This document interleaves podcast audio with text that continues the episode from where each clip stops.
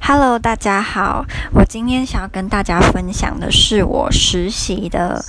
呃，二对，因为我上一个不是有一吗？我觉得如果拖太久啊，我的印象越来越薄弱的话，能够分享的东西会比较少，而且可能大家也会忘记我前一个讲什么，这样有点无聊。所以我就趁现在记忆还没有。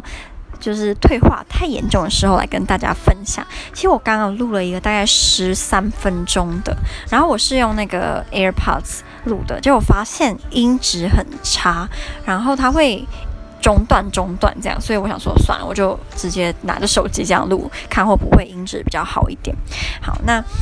上一则录音呢，我其实忘记我讲到什么，那我今天就尽量用我觉得我没有讲过的主题来跟大家分享。我首先想要讲的就是我在的那个部门的主管，他是一个，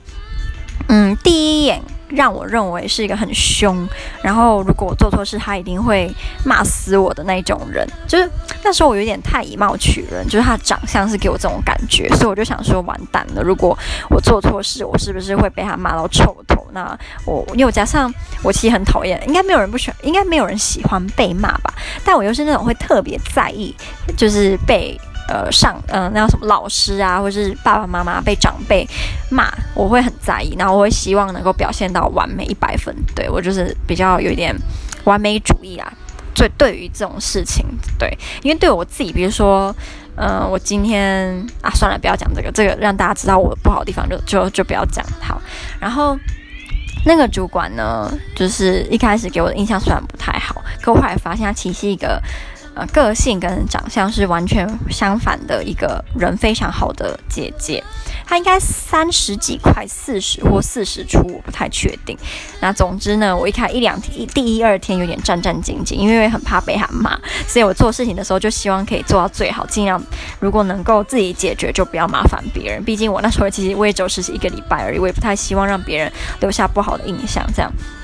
可是，其实我真正喜欢他是到第三天开始。为什么呢？因为我那时候刚进去的时候就有被交代说，我每天快下班之前要记得去找人事部的主管报告我今天做了些什么，以及学到了什么。那当然不是每个实习生都都可以都需要做这种事情。我会需要是我最后会讲为什么，然后。这个人事部的主管，他就跟我这个部门主管不太一样。人事部的主管，他就是一个比较资深的阿姨，然后他就是让你觉得绝对是那种你在想什么，他都知道一清二楚。但为了给你面子，他还是会表现的，就是你知道他不知道在想什么啊。然后你的小伎俩，他还会假装他不知道，其他都知道。就是这种已经成精了的人，然后他们散发出来的气场，也会也会让我这种小菜鸟很害怕。对，所以嗯，我其实，在。那个人事部主管身边，我是有点不自在的，因为我一直觉得他都知道我在想什么，然后他就是戴着戴了一层很厚的面具。可是我这个部门的主管，他其实就不怎么戴面具，一定有面具，但是他的那个面具没有那么厚，让你不会觉得说你摸不到他的心在想什么。对，这样讲好像有点，好像有点在演什么言情小说，但那是我自己的想法。好，那。嗯，我为什么到第三天才比较喜欢我部门主管呢？因为我就跟人事部的主管在第二天，我就跟他说，我其实比较想要就是了解口译这个部分，因为我一直都蛮有兴趣的。那其实他那时候就跟我说好。我会跟你部门的主管讲，然后你明天可能下午就可以去体验看看口译这个部分，我就很兴奋。结果到礼拜三的我快下班前五分钟，我部门的主管才跑来跟我说：“哦，你是不是想了解口译啊？那我跟你讲一下。”他就只跟我讲五分钟，然后就结束，然后就跟我想象的整个下午都在体验口译是完全不一样的。所以我那时候其实就觉得你怎么这样，然后让我有点难过。可是我事后想，我想说，拜托你，你你只不过是去一个礼拜，你也不是什么超级厉害的人才，你为什么觉得人家会？想要花时间，就是让你了解口译，或是派出很厉害口译师来教你呢。你有什么本钱吗？当然没有啊。所以我，我 是我刚刚是差点一口气喘不过来。对，所以我事后就觉得，我当初为什么会这么想呢？我是也太看得起自己了吧。好，然后到第三天，呃，应该说，我他口音那个部分也是第二天下午，然后第三天呢。早上，他就突然叫我过去，我我部门主管突然叫我过去，他就说：“你对我这个部门有没有什么问题？”那我当下其实很懊悔。我居然没有想到任何问题，因为我觉得我自己幻想中，如果是一个非常厉害的人，他其实在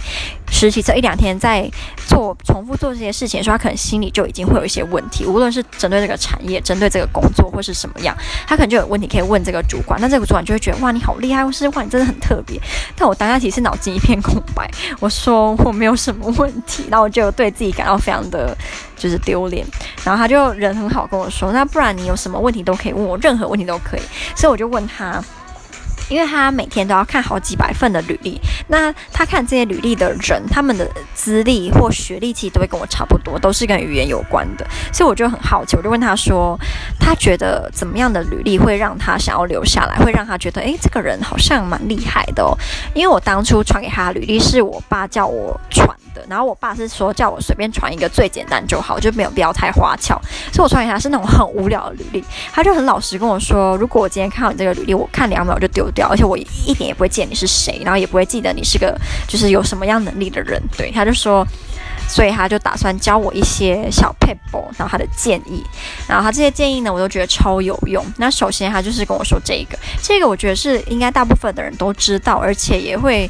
蛮能理解的。他就说。真你的经历，然后你的自传这些的，不能够只有一种版本。针对不同的产业，你要突出的优点不一样，然后你要展现出来的经历跟优势也会不同。所以你一定要准备很多不一样版本的履历，也让对方觉得你是一个蛮有心的人，而不是同一份履历打天下。我觉得这应该大家都知道，因为我记得高中申请大学时候那种自传啊，还是什么，老师也会说不要都一样，就是要不一样。针对不同学校要凸显的地方就是不一样，这样。然后他还有说就是。他会建议我，因为我在欧洲读书嘛，所以他建议我说回去之后可以录一个。三十到四十秒，然后在校园当中的影片，如果我的同学跟教授可以入镜，那是最好。然后就是用英文来说，比如说这是我的学校啊，那我平常在上课是在哪里啊？然后这是我的同学啊，这是我的教授啊什么的。他说起录这个三十到四十秒影片，主要是要让呃公司知道你的语言能力是不是真的不错。因为今天你假设你多益满分好了，那因为多益如果你是考最传统那种听跟读，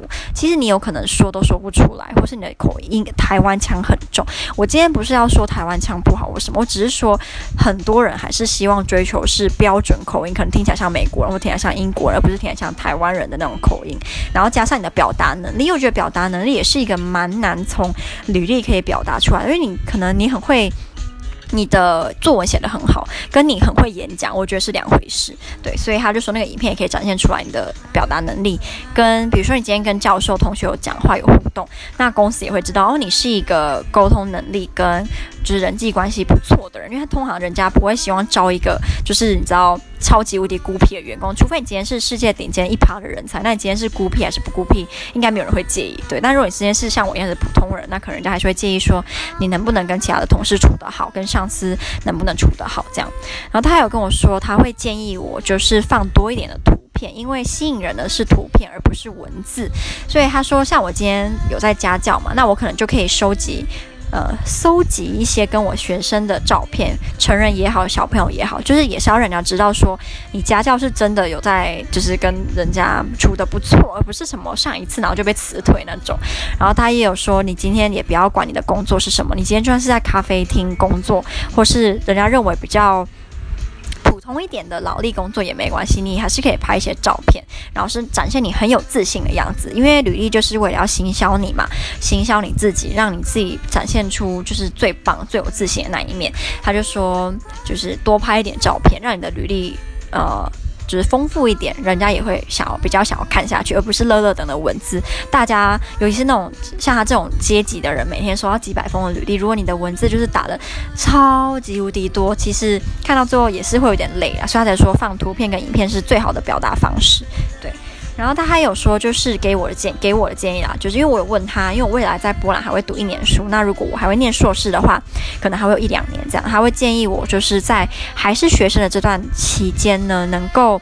嗯做些什么，或是就还会建议我做什么都对。他就跟我说，他会建议我不要在意什么职业，或是不要在意这个活动或这个实习跟我的。科系或是跟我理想的工作有没有关系？他说，像我对于观光是有兴趣的嘛，那可能未来我会发现观光这个产业根本就不需要我这样的人，或是观光这个产业根本不适合我，或是我想要人家，人家不想要我。他说这都有可能，所以你不要太局限于自己，还是多方尝试会比较好，尤其是在还没有真正踏入职场之前，还有一点时间，多方尝试是最好的。你说不定你今天参加这个活动，你觉得跟你根本就打八竿子打不着，未来可能他对你的帮助是非常大的，所以就建议我说要多尝试，然后训练自己融入学校以外的社会。对，因为工作其实就是就是其实就是融入社会啦，就你不要让人家觉得你还是一个就是只会读书的学生，你要展现比较成熟一点。然后他还有说，现在大部分的公司，尤其是比较大型一点的公司，会很介意多元化跟国际化。那你可以用这两个议题去展现你的优势、你的能力，或是去切入你想要做的那个职业。对，这样人家公司也会觉得你对他们是可以有贡献的，而不是一个就是到处。人家满街跑都可以取代你的那种人，然后他还有说，就是你在放履历上的照片呢，可以怎么拍？因为我那一张履历的照片是半身，然后有一点侧面，他跟我说不要侧面，但是也不要一个头那么大，因为那样子很。让人家看了觉得会吓到了，对，那所以他说建议就是半身，然后正面，然后微笑，然后他说不要放什么自拍那些，除非你今天应征的是模特儿或者什么直播主那一类，那当然就是展现自己什么自拍啊，或者是比较可爱，那没关系。可是你今天是一个很正经的职业的话，还是不要放太轻松的照片，轻松的照对啊，就是比如自拍什么 snow 那种特效，就人家会觉得看得一头雾水这样，然后。嗯，他最后就跟我说，他觉得遇到瓶颈不要害怕，因为当你遇到瓶颈，你去解决它，你会发现你开发了你的第二专长。因为我这个主管啊，他其实之前做过很多工作，他有做过夜店的 DJ，然后还有做过呃水泥工搬水，他是女生哦，搬过搬水泥，然后咖啡厅当然也有，然后还有在北京。销售汽车，所以他其实是做过各式各样工作。然后他现在在这间翻译公司当主管，我非常的佩服他。他也是那种经验非常丰富，你会觉得无论发生多大的事情，他都可以解决得了的那种人。所以我其实蛮希望我未来也可以成为这种，呃，公司绝对没办法把你裁掉，因为你走了的话，要找到像你这么厉害的人是很难的。所以我就从他身上学到了很多。那他也完全不是像我以为的那种很凶很恰的人。那。第二个，我想要跟大家分享这个主管呢，他是业务部的。那人事部的主管还跟我说，就是这个业务部的主管，他一直都是他们这个公司销售第一名的。所以他说叫我要从他身上好好的学。所以这个呃姐姐呢，她教她其实应该也是四十几岁了。然后她教给我的东西都是业务或销售相关的。然后她给我其中一个我觉得超级有道理的 tips 呢是。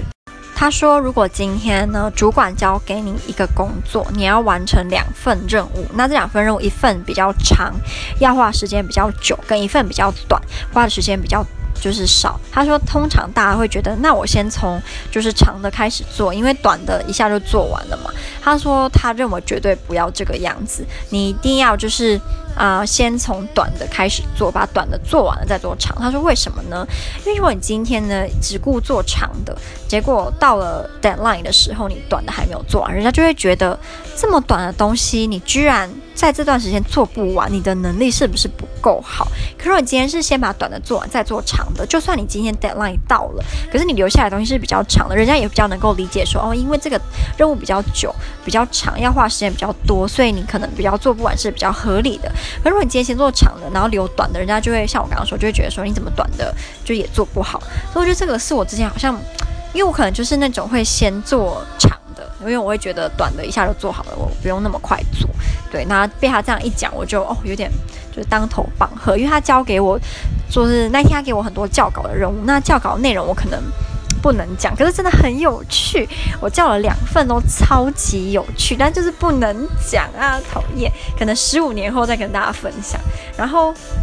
那时候他其实说这是一个考试，因为这两份它是有标准答案，有以前的人就是教稿的答案。然后后来我大概花了一个小时把这两份文件一个短一个长做好之后呢。我居然抓到了非常多那个正确答案里面没有的，就是错误的部分。然后他就很惊讶，他就说：“哇，你这一份可以拿来当标准答案。”我就很开心，因为那其实我算是第一次做校稿的任务。那他给我完这个任务之后，第二个是另外一个部门的任务，他们就给我也是一样是校稿，那是校日文哦，因为我这个人其实不会日文的，他们还是说没关系，你通常还是可以抓到一些错。那我就真的抓到了蛮多错误的，他们就后来就陆陆续续又给了我好几份，就有日文也有中英的这样。结果好像过了一两天，我快走的时候，他们就突然跟我说：“诶，你要走了吗？”我就说：“对，因为其实我交换给他们之后，他们自己也要检查一下。可是他们后来我没有遇到他们，所以我也不知道我做的怎么样。那我想说他们没有特别跟我讲，应该是做的还好。结果后来我那天快走的时候，我遇到他们，他们就跟我说：“你知道吗？我们那时候还在想说，你为什么就是呃还没有继续过来？因为你做的真的很好，我们还想说这么优秀的人应该要就是留久一点，然后我们想要给你做多一点，因为你真的太厉害。”然后我就超级开心，我想说太好了，我又离我就是心里梦中的所谓的人才更进一步，因为我真的就是没有照稿过，然后我也不会日文，然后他们居然就是还可以这样称赞我的工作能力，就让我非常的开心。对，然后。后来在另外一个部门呢，他们也有叫我校稿，可是他们是叫我校那个，就是呃啊，这对我不能讲，对，不能讲。好，算了算了算了，不能讲。那因为校稿跟就是润稿是不一样的，校稿其实就是主要是看有没有，比如说跟原稿格式不一样啊，还是你有数字什么打错啊，错字。可是润稿是把那一句话润饰成更好的样子，就可能这句话太白话了，你觉得它可以改成另外一个？对。可是我后来发现，我那时候刚开始在校稿的时候，我一直把它变成是润稿这个工作，我会觉得这句话不应该是这样，因为。